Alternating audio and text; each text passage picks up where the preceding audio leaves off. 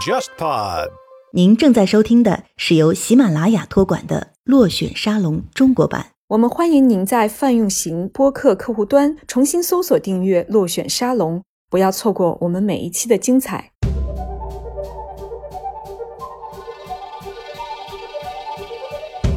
我觉得义务教育它的标准是很单一，但是人不是那么单一，人是各种各样。它作为一个考试来说，这种筛选，然后你不能说它不公平，但是我觉得它始终是一个很单一的一个标准。比如说我自己，我觉得我就是一个应试型的人，我特别擅长考试。有时候你你就在这个体系里面，你恰巧你就适合那个体系，并不是说你真的比别人聪明或者比别人强。这个改变其实是蛮自然发生，它不是说一瞬间，但真的就是蛮自然的发生。或者是你看待你父母那些人，他们还是一个像屋顶一样那种感觉，但是你要有了小孩，你就会发现你会变成另外一代人的屋顶，还蛮有意思的。福娃的观点就是，女性不是因为。没有创造力才被限制在这个家庭里面，而是因为被限制在这个家庭里面，所以才导致看上去这个好像女性对科技也好、社会的进步也好，好像很少有女性的身影，而是因为她们天生的就被禁锢在这里，所以才有这样的结果。这是一个结果，而不是一个原因。欢迎来到今天的落选沙龙，我是格桑，我是祝雨洁。我们今天要谈的话题是关于妈妈的社交圈，然后我们也请来了一位在这方面有很多很多想法和心得，而且把它写成了书的作家辽金。欢迎辽金，欢迎辽金。大家好，我是辽金。刚才两位已经介绍过我了，我是一个妈妈，也是一个写作者。今天来跟大家讨论跟社交有关的、妈妈有关的一些话题。因为呢，当了妈妈以后，就这时间管理的技能大有进展。辽金呢，非常非常的忙碌，他现在是利用孩子去上篮球课的一个小时的时间，和我们进行这个连线录制这期节目。这也是呃，我跟很多妈妈聊到的，发现，在你没有。当妈之前，就是没有意识到碎片的时间是可以高效利用的。但是，当你成为妈妈以后，就会发现你要做一些自己的事情，必须在就是孩子的日程之外，你见缝插针的去做。我不知道辽金现在每天的作息是怎么安排的？嗯，现在的作息其实不是一个特别正常的作息，因为疫情的原因，幼儿园不能开学。我这段时间基本上就回归了一个二十四小时陪孩子的这样的一个状态，大概这个状态是从一月份就开始了，然后一直延续到现在。每天的作息其实是一个怎么说呢，日渐崩塌的一个过程。就是刚刚开始的时候，我们还要早起，然后念绘本、念书。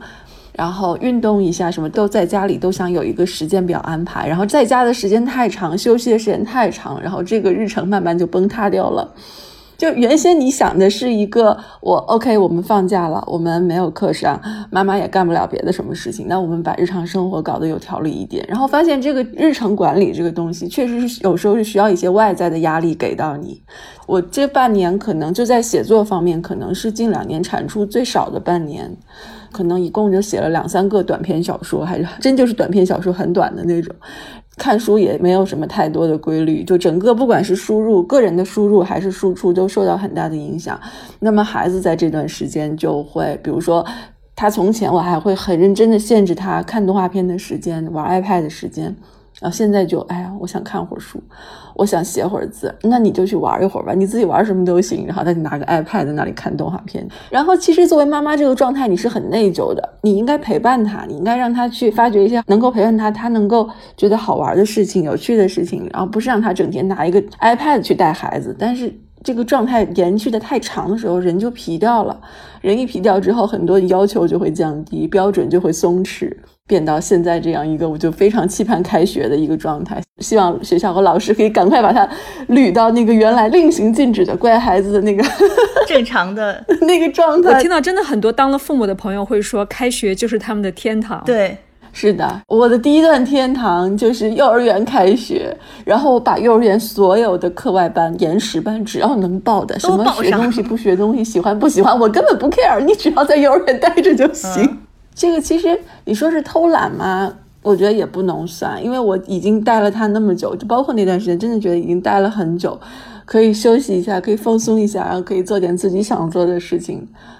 也是很幸运的一个状态。现在想想，家长集中育儿这种现代的教育制度，真是解放了女性，绝对是一个女性解放的一个重要的一个举措。不然的话，孩子都在家里，妈妈、爸爸这种各种生活都会受到影响。我身边也有不少女朋友，就是这些年可能也是到年纪了吧，就很多女朋友都已经成为了母亲，然后成为母亲的女朋友。几乎就已经消失在我的生命里了。就是无论过去是关系多么的亲密，见面多么的频繁，经常一起看电影啊，或者是吃饭的女朋友，现在他们的朋友圈里面的所有的生活的重心全部以孩子为主，他们的交际也都是以家庭为单元，然后他们晒出来的照片也都是家庭聚会，就是完全我们就变成了两个世界的人。所以对于你们来说，你们也是这样的一个状况吗？就是成为母亲之后，然后生活就到了另外一个圈层。嗯，我觉得这是不可避免的吧。对，但其实我想了解的是，究竟是我们抛弃了你们，还是你们抛弃了我们？我觉得是这样的，就是比如说有一段时间。祝宇杰就找我要，我们是要录录音还是要干什么？然后就是呃互相对时间，就老是对不上。然后他说：“你这几天在干嘛呀？”然后我我想想我在干嘛呢？只不过就是因为今天要去带孩子跳舞，明天要那个带孩子去游乐场，都是一些很琐碎的小事，但是它必须出现在你的日程当中，仅此而已。但是它会占据你的时间，它会成为你的日程中很重要的一部分。对我来说，有了小孩之后，所有的这些。晚上基本上七点以后的活动跟我就没有关系了。我所有的不管电影也好，或者你像你说想去逛个什么商场，或者去看个展览，逛个什么书店，所有的活动就要安排在白天幼儿园管孩子的时间。然后没有这个时间，那我就没有这些机会。确实是这个样子，你会失去很大一部分的自我。我是当了妈妈之后才发现很多东西真的就是生物本能，不是说我个人是一个什么样的人，但是。你会发现那种生物本能，那种对孩子的那种，不管是牵挂也好，控制也好，或者是不放心也好，你随便你怎么用，怎么去形容它，但是那种牵绊的感觉，就是感觉就是一个锚，就把你这个船就锚在那儿了，能够活动的范围就变得越来越小。因为我年纪可能比你们大一些。我的好朋友大部分还都是已经结婚生子了的，然后可能大家还能处在同一个这个平面上面，然后继续聊聊孩子。而且我发现我会很不自觉，或者是。下意识的去谈很多关于孩子的事情，妈妈经啊，这个那个这个那个，因为它是生活中很重要的一部分。当你拿这部分出来分享的时候，可能对方有时候 get 不到你的点。嗯，我们在生小孩之前，我们也是一样的，我们的朋友也很少是说比我们大几岁的妈妈们或者怎么样，好像共同语言也不是很多。我觉得社会的一个交往就是这样的一个，包括你在小区里面有时候也看到，你看养狗的人在一起，对，养猫的在一起，也挺好玩的。对，我觉得尤其是小区里这种人口比较密集的地方，虽然说我们的好朋友可能是大家心灵相通，或者是一起上学，但真正你像你现在生活定居在这里了，然后其实你的邻居是你见的最多的人。嗯，可能我跟我好朋友两三个月约一顿饭，但邻居有可能你天天都能碰到。尤其有孩子之后，然后各种这个家长的圈子，然后各种学校的圈子，还蛮有意思的。我觉得人也会进入一个新的一个嗯。生活的一个圈，就像你说一个圈层，对，所谓的这个核心家庭嘛。对我就是被那些当了母亲的女朋友们抛弃了，我就不在他们那个圈层里面了。我发现就是人科动物，因为就是特别需要归属感，融入某一个群体，不然的话就会迷失自我。所以当了母亲之后的女性，她们就会重新组建一个新的一个群体，然后就是现在我们经常说的妈妈群或者是妈咪组。我们今天也是想讨论讨论，就是关于妈妈社交的问题。比如说，我们最近看到那个社会上的一个热点，大家都在讨论是不是要进入一个妈妈的群体，你必须要有一些入场券，比如说买一个 Birkin，买一个铂金包，可能就是成为你进入一个妈妈群体的一个入场券啊。如果说那个电视剧的话，就是当时我也是跟一些妈妈看的时候，在吐槽，因为毕竟是很脱离现实的这国产电视剧，参考了一些呃什么八卦呀，编出了这样的剧情。但实际上，如果是真的就比较好的这种什么幼儿园啊，或者是学校里面的话，是不太可能出现这种事情的。就假如说我是一个就是经济实力很一般的人，就真的要去为了。帮助我丈夫的生意打入这种阔太太群，我没有那个实力买一个就是超出我实力的包，人家是一眼都能看出来的，而人家不会因为你你拿一个就超出你实力的包就会对你高看一眼。不过我在这个电视剧播放之前呢，我前面就是见了一个我的一个女性朋友，她也是成为了母亲，她的女儿正在申请幼儿园，然后她理想中的幼儿园是宋庆龄幼儿园和室外。这两个都是上海非常棒的幼儿园，然后她就是在那段时间跟她老公说，她一定要买一个爱马仕包。然后我还跟她长聊了一下，我说你为什么要买爱马仕包？她说我们去幼儿园面试的时候，这些老师们都非常的势利，然后她还会要看你的小朋友穿的衣服是不是这一季的新款，所以她在面试的时候她是有背爱马仕包，并且。给他女儿买了 Burberry 的风衣，就是全身上下都换成了名牌。但是他本身他说他自己并不是那么向往拥有这样一个奢侈品牌的包。他还和另外的当了母亲的女朋友说，他们可以共享同一个 Birkin 包用于面试。就是他说要一定要在老师面前要让他们看出自己的家庭条件是很不错的。然后这种只是为了一种表现，而不是他们真的想要说去拥有这些东西。然后我当时还挺吃惊的，就是我没想到哦，原来这样的事情是真的有，也有在发生。嗯，那我要提醒这位妈妈，因为这两所学校我还蛮了解的，然后包括他们的一些家长，就是每个学校他可能都会有一些看人下菜的老师或者是招生的人，但是呢，如果是你真的以为你买了浑身名牌的东西去面试，哪怕你面试成功了以后进入学校之后，你也会露馅儿的。人家会发现你的实力不济，因为如果是很势利的学校，他要找这种很有钱的家长的话，你来了以后是要给学校做贡献的，就是倾家荡产已经买了，就是一个包，买了一件当季的衣服。但是之后的话，学校可能就会暗示你，或者是邀请你赞助他们的什么项目，你就一层一层都得来，你能来得了吗？那如果你不赞助的话，会被要求退学吗？那不可能的，那不会的。就是这几个提到的名校里面，还不至于势利到如此。但是我知道这几个学校的有一些班级的家长，就是妈妈们是很喜欢在一起聚会的。然后这群妈妈她们都有一些比较相似的特征，喜欢买新款的包啊，或者是交流一些美容啊、护肤呀、下午茶呀、办一些 party 呀，有这样的组织在的。但是他们的最终的目的也不是单纯的为了炫富，他们只是希望能够互相把资源给盘起来。可能上海的情况我不是很了解，在北京的话，最好的幼儿园和最好的小学还都是公立的。基本都是公立的，就是他们的家长可能很大一部分，比如说会有很多公务员，比如说国家部委会跟。一些重点小学，比如搞共建，然后这些部委支援的孩子就会上这种比较好的小学。然后以他们的位置来看，他们都会在北京比较呃老城区嘛，就中心比较核心的位置，史家胡同啊这些啊，对对对，史家就是外交部的共建嘛，就是竞争不会在这个层面上，竞争会在更看不到的地方，就是不是说你拿钱来，或者是你买个什么包就可以，对，就可以够到那个门槛。比如像史家这种学位，要不你就是真。是老北京人住在那个边儿上，要么就是有钱去买那儿的房子，要么你就是共建的单位子女去那里。我我觉得可能我们身边的这些妈妈也好，或者是我自己的经历也好，反正我觉得这个话题对我来说，它可能是存在的，但是我确实还没有遇到过，或者说还没有经历过。因为我自己也是从小就在北京念书嘛，然后上高中、上大学，我其实觉得相对来说，尤其是我在初中、高中的时候。那个时候，北京市的市重点还不像现在这样。现在各个区恨不得都锁住了，就是我是这个区的市重点，我是市重点，但是我可能倾向于我们这个区的学生。但是那个时候的市重点相对来说还是比较开放的。我是从郊区考到一个比较好的市重点，那个时候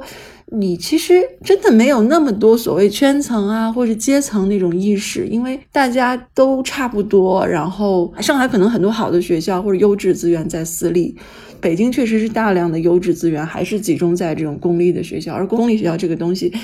你你真的不是说一个钱啊包啊这些不不是这方面的问题。对，北京的那些名校那么多大人物都很低调，一身非常朴素的衣服，然后骑个破自行车，但是你不知道他身后有多大的能量，谁敢在他面前轻而易举的拿个。破包什么就在炫富，那是很傻的行为。对，因为我觉得他那个电视剧的那个梗，我觉得是有点像前两年有一本书，好像是纽约的一个人类学博士。我是个妈妈，我需要 Birkin 包。呃，对他，我觉得他有点像那个梗，就是从那个梗那边借来的。但是纽约和上海又不一样，上海哪有？说我觉得新中国，你说哪有那么多所谓的老钱，或者是没有。没有，往上数三代，可能大家都差不多，或者有老钱也是被梳理过一遍的了，都已经大家都差不多了。对，你说的很对，可能是那个电视剧，它可能是把它想象成了妈妈之间的一个阶级竞赛。对，就是像纽约的上东区，就是我在伦敦其实也遇到了。一样的情况，那个壁垒确实很大。那个阶层壁垒，人家住都不住到一起。如果不是一个阶层，怎么可能住到一个楼里面呢？你住到一个楼里面，那一个小区的基本都不是。我在伦敦也是遇到有一些女朋友，她们是住在就是切尔西和肯辛顿，就是伦敦最贵的两个区。她们成为切尔西妈妈之后，也确实是要经历了一种变成切尔西妈妈的那个群体。然后她还跟我也是常聊过，就是切尔西妈妈都会。在一起做些什么，然后他们会在意些什么，然后我感觉就是像纽约、伦敦这样的城市，阶级壁垒是非常的强，并且就是幼儿园就是代表了一种完全不同的阶级，就是你孩子小孩上了什么样的幼儿园，就意味着你将来有可能上什么样的大学。就是如果你的幼儿园不是一个贵族学校，不是像王子他们那样上的学校，你几乎在未来申请牛津和剑桥的几率就要比其他的小孩要低很多。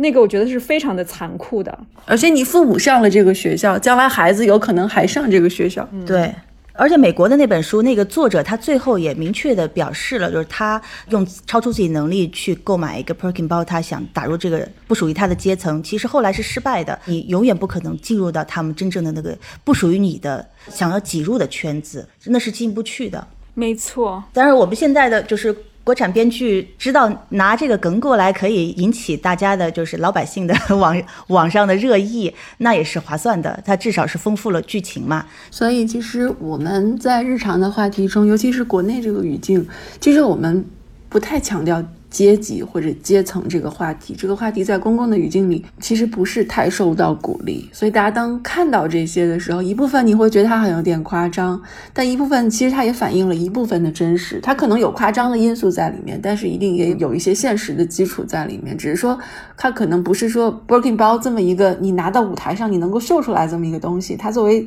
电视嘛，因为它要它要展现出来一些东西，你说那看不见的东西你怎么去用戏剧化的方式去展现呢？你可能需要这么一个。看上去很有冲击力的一个，它是一个标志，但真正在现实生活中，一定也有某种看不见的入场券在那里，只不过它拿到电视剧里不方便表现。这个事情本身说起来，其实还是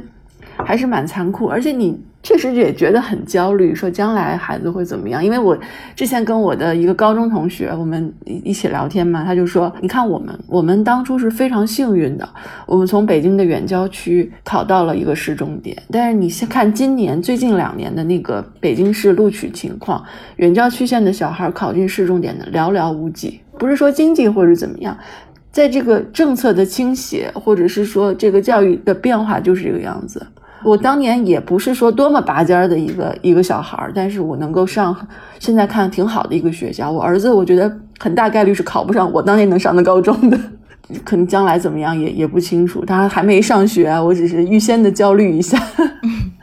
你说的这个，我们有可能就是对这下一代投入了比我们自己那一代就更多的心血和焦虑，但是培养出来他们收获到的成绩可能不如我们，这是完全存在的。因为上海有一个非常鸡血的一个教育论坛，都是一些父母比较对孩子有要求，然后自己也是比较有文化的父母，他们在交流一些孩子的学习经验。然后呢，我记得就是有一个例子，就有一对夫妻，他们都是很好的学霸，一个是呃清华毕业的。一个是就是上海的交大毕业的，在他们来说的话，两个人都是地方上的状元了。然后他们精心的培养自己的孩子，满满的日程表弄好，一直到今年就是高考发榜，孩子也是火力全开。在这样的情况下，就是最后他他考到的就就只有上海大学。当然，别没有说上海大学不好的意思啊，但是就是说上海大学比起他父母的这个投入的心血。和他父母毕业的院校还是有一定的差距的，就是大家经过一个概率的推算，发现我们上海的有知识、有文化的家长都都是名校毕业的家长，大概率是我们积雪出来的这些孩子会考到一个完全不如我们当时毕业的学校的。但是我们在投入培训他们的时候，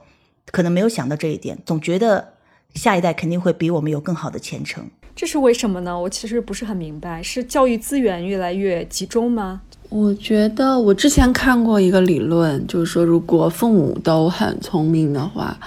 因为人类的这种不管是智力也好，或者是智商也好，它在遗传的这个过程中，它会有一个波动，就它不会说因为父亲很聪明，妈妈很聪明，孩子就更聪明。有的时候是父亲很聪明，妈妈很聪明，孩子反而就是。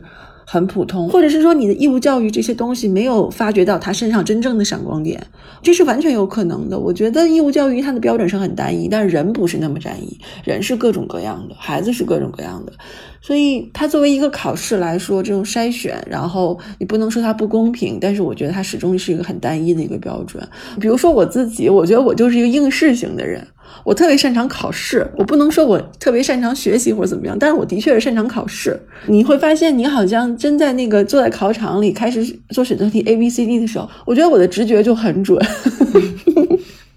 就属于那种蒙都很容易蒙的对的那种那种人。有时候你你就在这个体系里面，你恰巧你就适合那个体系，并不是说你真的比别人聪明或者比别人强，比别人资源多。你说是命运吗？或者说是是一个机会吗？我觉得都有可能。但是现在的孩子相对我们那时候来讲，他的机会也更多，他的出路也更多。他可以上国际学校，可以上私立的学校，可以出国，包括北京北京四中，现在北京最好的学校。北京四中的毕业班，差不多有可能有一半的孩子是不参加高考的，一半的孩子直接出国，就是他已经不走这条路了。再倒推十年、二十年，那小孩们就这一条路可以走，可能有条路变窄了，但是别的路又打开了。所以我觉得，总的来说，一定要在抠这个学习。我觉得性格啊，或者体育啊，或者是他对世界的这个兴趣，还是蛮重要的。就是不能说因为一个学习就抹杀掉其他的一切。嗯。你好，如果能够听到以下这个通知，那要请你特别留意了。落选沙龙全新的独立 RSS feed 已经建立了。如果您一直使用苹果播客、小宇宙 APP 或其他安卓播客客户端订阅收听落选沙龙，现在请你重新搜索落选沙龙，重新订阅我们的节目。而你此前在这些泛用型播客客户端上订阅的。由喜马拉雅托管的落选沙龙将更名为落选沙龙中国版，节目封面也会变成灰色。此外，我们的节目已经上架网易云音乐，未来将同步更新。如果你喜欢落选沙龙，我们非常欢迎你把我们的节目分享给你的好友，并教会他们如何听播客，带他们一起走入播客的世界。我们也欢迎你在苹果播客页面给我们打分，或在小宇宙 APP 评论留言。最后再次提醒，使用泛用型客户端的你，请重新搜索订阅“落选沙龙”，不要错过我们每一期的精彩。了解你自己有妈妈群吗？有啊，从小孩生下来就有一个很大的妈妈群。后来发现那个妈妈群的群主主要是卖东西的，他一开始没有卖东西，但是他后来开始卖东西。然后，然后就然后那个气氛就非常的诡异。因为生完小孩以后的很多妈妈都会变成微商，因为不能全职去工作了，然后又想就是能够自己有掌握一些经济独立，在微商这种加盟商的。蛊惑和游说下，告诉你可以既看孩子，又能就实现经济独立，所以这些妈妈们都毫不犹豫的去做了微商。嗯，他还不是微商，这个情况还蛮有意思的，就是始终是一个妈妈群，就是一开始是一个医院的妈妈群，就都在那个医院产科产检的妈妈群。然后我们邻居呢，在那个群里，他把我拉进去了，小孩一样大，关系很好。他一开始不是卖东西，他先从给大家洗脑开始，就把自己树立成一个非常精通育儿。知识的这样的一个权威，哎，权威形象。然后他开始推一些婴儿食品啊，反正就是各种药品啊，哪个好哪个不好。一开始是说团购，他是团购的那个团主，就是我们买的多，所以我帮大家去砍价。就有几次之后呢，忘了。后来我自己就觉得这个好像不太对劲儿，因为他很多砍价的也不是说真的那么便宜，但是。群里那个气氛就是感恩戴德的气氛，你可以赚我的钱，但你不能又赚我的钱，我还得对你感恩戴德，就是是这样的一个很权威、宗教情感式的这种。但我我这个人不太容易被洗脑，我也不太接受这个。后来我好像。说了一个什么跟他观点不一样的一个什么事情，但那时候我嘴也话也比较多，然后就被他踢出来了。然后后来就没有再进过这种大规模的妈妈群，觉得被踢出来也挺好的。所以妈妈的钱是非常好赚，是吗？非常好赚，因为你总是要买这些东西的，而且你。第一次当妈妈真的是好多东西你无所适从，你不知道给孩子选购什么好，你会自己去问别人的。如果有人推荐一个好货的话，你你真的会很感激的。哎，这个这东西我用了以后真的很好。但是就是话说回来，就在这种容易被洗脑的气氛下，你也容易成为人家的猎物，有的时候也会入坑买一些。不好的东西，嗯，那确实是那个阶段你会比较的惶惑，然后比较的，有时候也会觉得挺无助的，因为这么多东西你怎么选？小孩能用哪个，不能用哪个？我记得之前还有过这种，是不是出过一个新闻，就是小孩子生病，有一个教小孩睡眠的群，然后他们那个入群还得特特别贵，然后你就在群里面问人家应该让怎么样，然后人家那个导师告诉你，你就别管，让他去哭，然后后来就最后孩子就哭没了。窒息了是吗？窒息了，好可怕。觉得女性在一个群体中，就好像比较容易陷入一个对权威很崇拜，比较容易服从，就好像嗯，女孩子喜欢就手拉手去上厕所一样的。如果大家都在一个群里面，大家都跟你说，哎，这个老师讲的特别好，咱们就听他的吧。然后每个人都跟你说的话，你有的时候就各方面架不住，你就会不由自主的会接受这个气氛。对，所以对于一个像我这样性格比较独。所以就是后来我发现，其实我不太适合这种特别热闹或者话很多的这种氛围，尤其是出现一个权威的时候，我本能的会觉得这个有点问题，逆反。对，哎，对，有一点，有一点。那那你会约其他的妈妈就一起去遛娃吗？会啊。其实我们讲的。现实一点，就是孩子们玩的好，妈妈们之间就会交往的多一些。因为我们只主要是看孩子们之间是不是合得来。但是小孩子的友谊是波动的，他可能这几天跟这个人小孩特别好，突然有一天两个人又不好了，又找了新的朋友，然后你发现你就会跟各种妈妈都有一会儿比较亲密亲热，或者是一会儿又交往不多的时候。但是其实也无所谓，因为总的来说，像我住的这个社区就是属于比较大的一个小区，然后小孩。孩子也很多，所以基本上同年龄的妈妈们大家都互相认识，就是你跟谁在一起亲亲密或者不亲密都不会很突兀。嗯，这个让我想到了我去年特别喜欢看的一个美剧，叫《大小谎言》。它里面就是妈妈们全部都是因为孩子作为一种情感的联系，送完孩子上学，大家就会去咖啡馆里面喝一杯，然后相互吐吐槽，然后说一下生活中的压力。我自己不是母亲，所以我想象你们是不是也都是这样子，因为孩子然后成为朋友，然后去分享一些东西，有了一些新的社交圈层，然后有了一些新的朋友。我觉得小兔已经在极力的用光自己的所有对这个妈妈的认知来想象我们的生活了。对妈妈的想象，我确实也失去了很多以前的女朋友们嘛。你看，她们确实当了母亲以后，就是跟我的交集就非常少了。我是跟那个就是没有生孩子的女朋友在一起的时候，我会下意识的闭麦，尽量让自己少讲关于孩子的这部分，害怕人家听了会烦。嗯，我之前跟我的一个编辑聊天的时候还说，我现在看青春片已经带入不了那个孩子视角了，我看青春片会带入他的父母视角。哎，对，然后他说我不会，我还是带入孩子视角，可能差不了几岁，但是这个心态或者这个视角，你看待事物的方式，你看待下一代人和上一代人，包括我觉得我是有了小孩之后，才对我和我母亲的关系有了新的认识。他真的会就让你很多东西，你的角度就不一样了。比如说，我觉得。我做了妈妈，然后我会想起我小时候，我妈妈是怎么做妈妈的，然后觉得我妈真是太不靠谱了，怎么这样那样的？嗯，就是你，你真的会有很多新的感触和视角。嗯，因为其实说单身的状态，没有孩子的状态，我们都经历过，我们 OK，我们还可以回到那个维度，继续维持这样的友谊。但是其实你已经就是在经验上已经可以多一个维度了。我觉得这也是一个挺有意思的一个。对你你说的就是看到这些那个男明星的时候的态度，也会因为当妈的身份而变得不一样了。就连我的表妹，她是九三年的女孩子，就是她看到王一博呀、呃刘昊然啊、易烊千玺啊这些，也是自动的带入那种妈妈粉的感觉，就是作为妈妈以后的改变。是的，我觉得这个改变。哎，我这个改变其实是蛮自然发生，它不是说一瞬间，但真的就是蛮自然的发生。或者是你看待你父母那些人，他们还是一个像屋顶一样那种感觉，但是你要有了小孩，你就会发现你会变成另外一代人的屋顶，还蛮有意思的。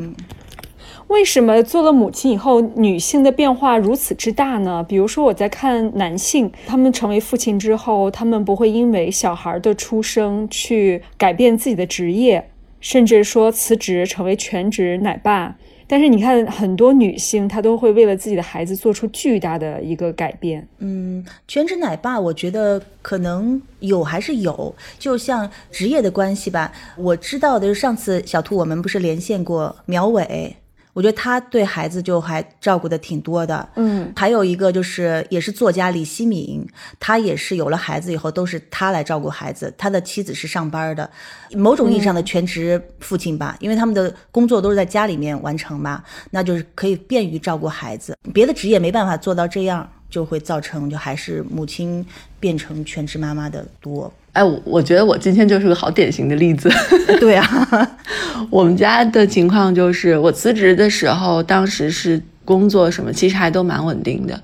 很现实的一个问题就是，如果没有人帮忙的话，父母必须要有一个人放弃工作。那当时从经济上来看，他比我赚的多，爸爸比妈妈赚的多的话，那就妈妈选择辞职。其实这是一个从三个人的视角，从一个家庭视角去做的选择，很现实的选择。你要保持这个三口之家正常运转，那经济是必不可少的嘛。然后因为全职，因为有这样的自由的时间或者空闲的时间，尤其是孩子比较小的时候，他睡睡的很多，他的需求没有像现在这么多。他那时候只要吃饱睡好就 OK 了。那段时间我才开始重新开始写作，然后写作的时间比较多，所以是先有全职妈妈，后有作家聊经的。对，我觉得这对我来说是个机会，因为可能如果换我老公在家带孩子，我觉得他的空闲时间就肯定全是打游戏了。因为每个人的兴趣啊、爱好，他填补他的空闲时间的习惯都不一样。能让他兴奋起来的，他的工作在外面；能让我兴奋起来的写作的这工作，可以在家里完成。我觉得其实你要说合适嘛，也听起来还是蛮合适或者蛮合理的一个安排。这就是个人的选择吧，也并不是说每个人在家里他都得去写作或者都得去做什么，每个人的兴奋点都不一样。嗯，而且我觉得每个人他的价值也不一样。现在因为大家提倡女性独立，就有一种偏见，就是会觉得好像就是全职主妇是没有自我的、没有价值的。我觉得这也是一个很错误的说法，因为全职主妇。不是一个无所事事、闲的啥事儿也没有，每天你送完孩子就去插花、健身、下午茶，没有那样的 那种是全职阔太太，可能是那样的。全职阔太太也也不是仅限于这些事儿，他们还有很多要辅助老公的交际圈啊，还有要做一些打理家里边的事情，也要做很多工作。就像我们一般的就正常的全职妈妈的话，有大量的工作的，除了孩子的吃穿住行，然后医院看病、定期打。打疫苗什么的，然后上各个的兴趣班，然后那你你还得就是负责家里面的很多事情。有了孩子以后，你家里的空调呀什么一年要洗几次，老人的赡养啊，谁看谁生病了呀，或者是还有一些别的事情，就是很多很多的，这杂七杂八的没得完的。一个家庭能够正常的运转，如果是你有一个孩子，然后两个人都去上班，然后没有人在管其他的事情的话，那这个家早就完蛋了。就是母亲一边上班一边忙忙碌碌在家里边做各种各样你看起来毫不起眼的工作，但是就这些事情，就是让你可以安安心心的在一个非常好的家里面，就是每天平安的成长。如果没有人做这些琐碎的不起眼的事情的话，你就可能就撑不到一天。主妇做的工作就是你看不到的，她也没有不拿薪水，但是她可以让在外面工作那个人安心的去创造他的经济价值，然后共同的呃把这个家给撑起来，所以她还是很有意义的。我觉得格桑你说的这种是一种就是现代概念的全职太太。我们之所以就是一开始对全职主妇有一种不太好的印象，还是因为我们过去长久以来对家庭妇女其实是带有污名化的。我们想象中的家庭妇女就是会失去了自己的在社会上的身份，然后所有的精力是放在家庭的琐事之中，然后变得不怎么通事理，然后甚至是失去了一些理智的这么一个女性形象。但是其实全职太太她确实是一个现代文明的产物，而且就是在西方一直是有主妇文化的。我前两天还有在写微博说，我以前在做时尚芭莎的时候，我们集团 有一本杂志最先死掉了，就是《Good Housekeeping》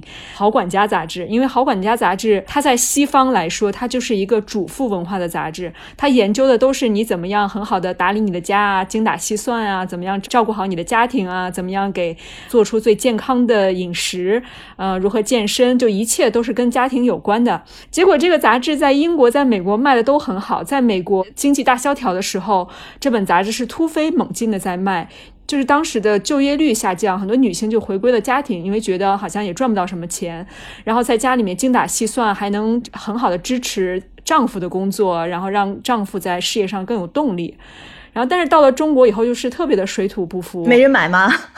对，这个杂志现在死掉了，因为我们的杂志，其什么样的杂志能存活？是宣扬女性独立，然后给女性打鸡血，然后帮女性提供一些职场之道，然后让女性更好的去面对一个现代社会，或者是经济更独立，这样的一些杂志会受到广告商和读者的一个。需求就是他们会买单，《好管家》杂志很快就是在我们集团就死掉了。然后我就觉得，好像主妇的生活一直在国内，它没有被很好的去讨论过，大家也不知道究竟什么才是一种中产阶级的那样一个。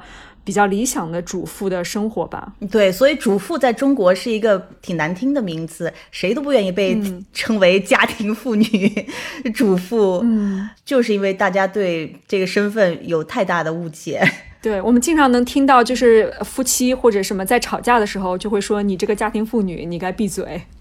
所以，就是对家庭妇女确实是一个很污名化的一个象征。嗯，我觉得还是因为我们可能这些年的经济比较向好的话，其实有很多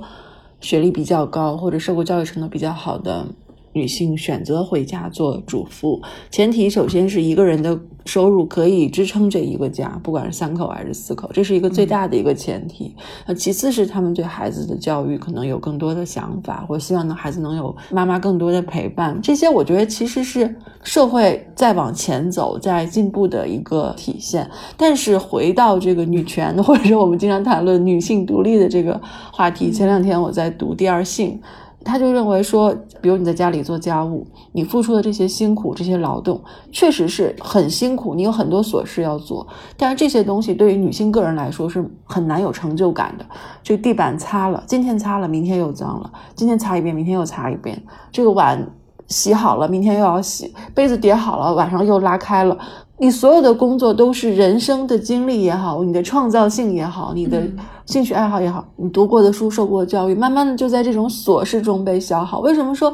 现在看美国的，不管是电影也好，小说也好，这种中产主妇的这种空虚啊、彷徨啊，或者他们这种生活中的精神上的问题，可能他生活你看起来很富足，他有大房子，他有花园，他有泳池，但是他的生活就是放大了的我们。可能我们现在只有三室一厅、两室一厅，但是你把它放大到一栋房子或者一个花园的时候，它有本质的改变吗？我觉得其实没有本质的改变。你修剪的花园，今天修了，过几个月你可能还得修，很多东西它。是一个在循环里面，就女性被困在这个循环里面。福娃的观点就是，女性不是因为没有创造力才被限制在这个家庭里面，而是因为被限制在这个家庭里面，日常生活在损耗他们，在磨损他们，所以才导致看上去这个好像女性对科技也好，社会的进步也好，好像很少有女性的身影，而是因为他们天生的就被禁锢在这里，所以才有这样的结果。这是一个结果，而不是一个原因。我觉得他这个观点现在看来其实。也是对的，包括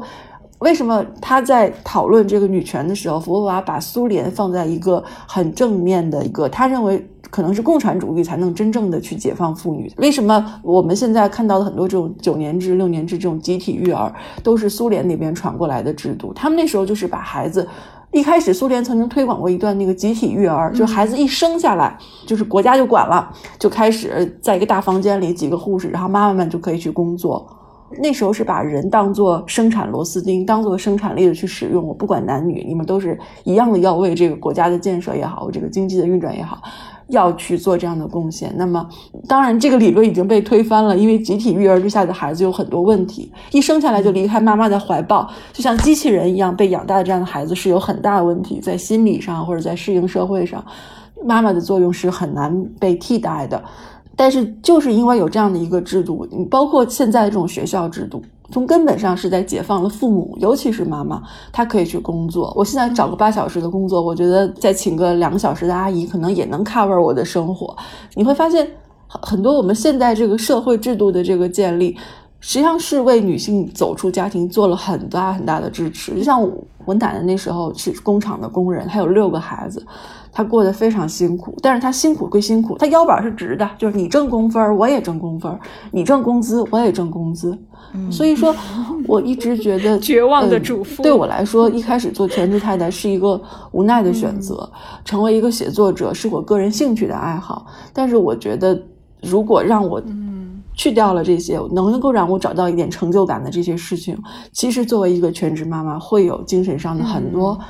困惑或者是彷徨，这个东西不见得是物质上的问题，可能真的就是精神上的问题。嗯，而且呃，结合前面小兔说的话，就是英美为什么会有主妇文化，就是人家的对于这个呃妻子。对于全职太太的法律保障是足够的。美国籍的太太，你要离婚的话，就是呃不由分说可以分丈夫的一半身家，所以人家离婚也是很谨慎的。男的要离婚的话，就要剥一层皮的。然后嗯他们也可以就是就可以在这个呃法律的保障内，可以大胆的、自由的，就是做自己想做的事情，呃，可以安安心心的做一个全职太太。但是在我们国内的话，全职太太是没有保障的。就如果说，就是大家最害怕的就是说，你你。陪你的丈夫就是打拼，然后你给他就是弄好家。后来呢，就是你这个人老珠黄了，然后你的先生风华正茂，然后这时候要把你给就是扫地出门。那那种情况下，在法律上来说，确实是你获得的是非常少的，你不足以补偿你这些年投入到的家庭中的精力和心血。所以有，因为没有这个法律上的保障，我们中国我们国内的女性就更加不敢做全职太太了。其实，我觉得在经济上或政策上、税收上去倾斜这种，呃，妈妈在家的国家，其实它反而会比较看重学前教育。就是我们现在经常讨论，就是零到三岁到底有多重要？零到三岁非常的重要，它可能是一生的一个。人格形成、性格形成的一个基础。那么，在这个基础认知之上，然后呢，我们认为妈妈在这个过程中扮演了重要的角色，然后才有政策上的支持，才会有各种舆论上的支持。那如果这个东西没有形成共识的话，我仍然觉得零到三岁小孩没记忆，没记忆就不重要吗？没记忆其实也很重要。但是这个东西你拿到现实中去推行，那如果就是需要两个人赚钱，姥姥或者奶奶强烈的。愿意帮忙。那么你说什么样的选择？其实身边我身边我看到的各种模式都有，妈妈带的也有，老人带的也有，完全交给保姆的也有，比较少，但是也有。所以还是我刚才说，我觉得人最重要的一个最理想的状态就是有选择，我可以朝左走，也可以朝右走。那么相关的后果我也能够承受，将来出现问题我也有能力把它掰回到一个正确的道路上，我觉得那就 OK，而不是说就是一定要怎么怎么样，一定要去上班或者一定要去当一个全职妈妈，这样。我我觉得辽金说的特别对。我觉得，因为这个很现实，所以我觉得更加要奉劝，就是就是这个适龄的准备生育的女性，就你要想好了，然后你要把自己的这个未来的经济呀、生活呀，全部都规划好，然后才能够有把握去生养一个孩子。因为现在生养一个孩子，并不是说就是像以前那么容易了。就像廖晶说的，你要有选择的自由的时候，才可以做这个决定。你不要生下来以后啊。竟然会这样吗？两眼一傻，然后没办法，就会陷入一个僵局。对，所以这就是说，这样可以保证你在生育前和生育后的，不管是心态上、生活上，能有一个平稳的过渡，而不是一下子陷入一个嗯无所适从的一个状态。对，其实有所选择还是非常幸运的，嗯，并不是所有人都有所选择。在这点上来说，我觉得还是。很多女性可能面临的处境，我们不能完全用女性主义的视角去要求她们，就是要放到她们现实的那个生活环境里面。那样的话，确实可能还是她们会面临很多的压力。对，是的。所以我觉得很重要，就是要了解自己。有些人真的，我认识的有些姑娘，你让她去让让她在家带孩子，她真的会疯掉。每个人的性格不一样，嗯，就是他一定需要有个办公室。去上班的路上，我觉得我很放松；一回到家，觉得哎，感觉又开始上班了。因为要带孩子，就会他就会觉得好累、好辛苦。因为小孩是他没有理性、没有那个足够沟通能力的时候，你是跟那种跟成年人的交流，你是很放松的，你是习惯的一个状态。但是跟小孩子确实会有很抓狂的时刻。就是我现在认识的很多妈妈都觉得去上班就是哇。一走出家门，好轻松啊！对，上班好轻松啊，好轻松。生完孩子以后特别爱上班。对对对，是这样，确实啊。但是，是不是我觉得妈妈也不要给自己那么大压力？就因为我们过去太鼓吹。母亲伟大，母爱对伟大，对。我记得我在读那个《我是个妈妈，我需要铂金包》的时候，他就反复在强调说，作为母亲的责任太重大了。什么小孩成功了，呃，也不会算完全算在母亲的功劳上，但是小孩稍微有一些不好的地方，大家都会责备这个母亲。然后我觉得，是不是我们也应该对母亲的这个标准更加的宽容一些？对，同时对父亲的要求再提高一点儿。是的，嗯，反正其实我们家的就是爸爸已经算我觉得算比较好的了，但是一旦有什么孩子有什么问题，他的口头禅就是一出什么问题，你看你儿子又怎么怎么样，又怎么怎么样要管教，一有什么好事儿，啊，你看我儿子怎么怎么样，你有好事儿就是我儿子，一有问题就是你儿子，这这。也就是说，他认为有责任教养的是妈妈，因为你陪他的时间比我长，所以你应该责任教养他。但是教养他的结果，这个好的成绩应该归属到我头上。所以这，当然你觉得这是一句玩笑话或者怎么样，但是也会有一点啊，好吧，这是爸妈和爸爸在社会这个眼光里面的角色是不同的。对爸爸，很其实比较宽容。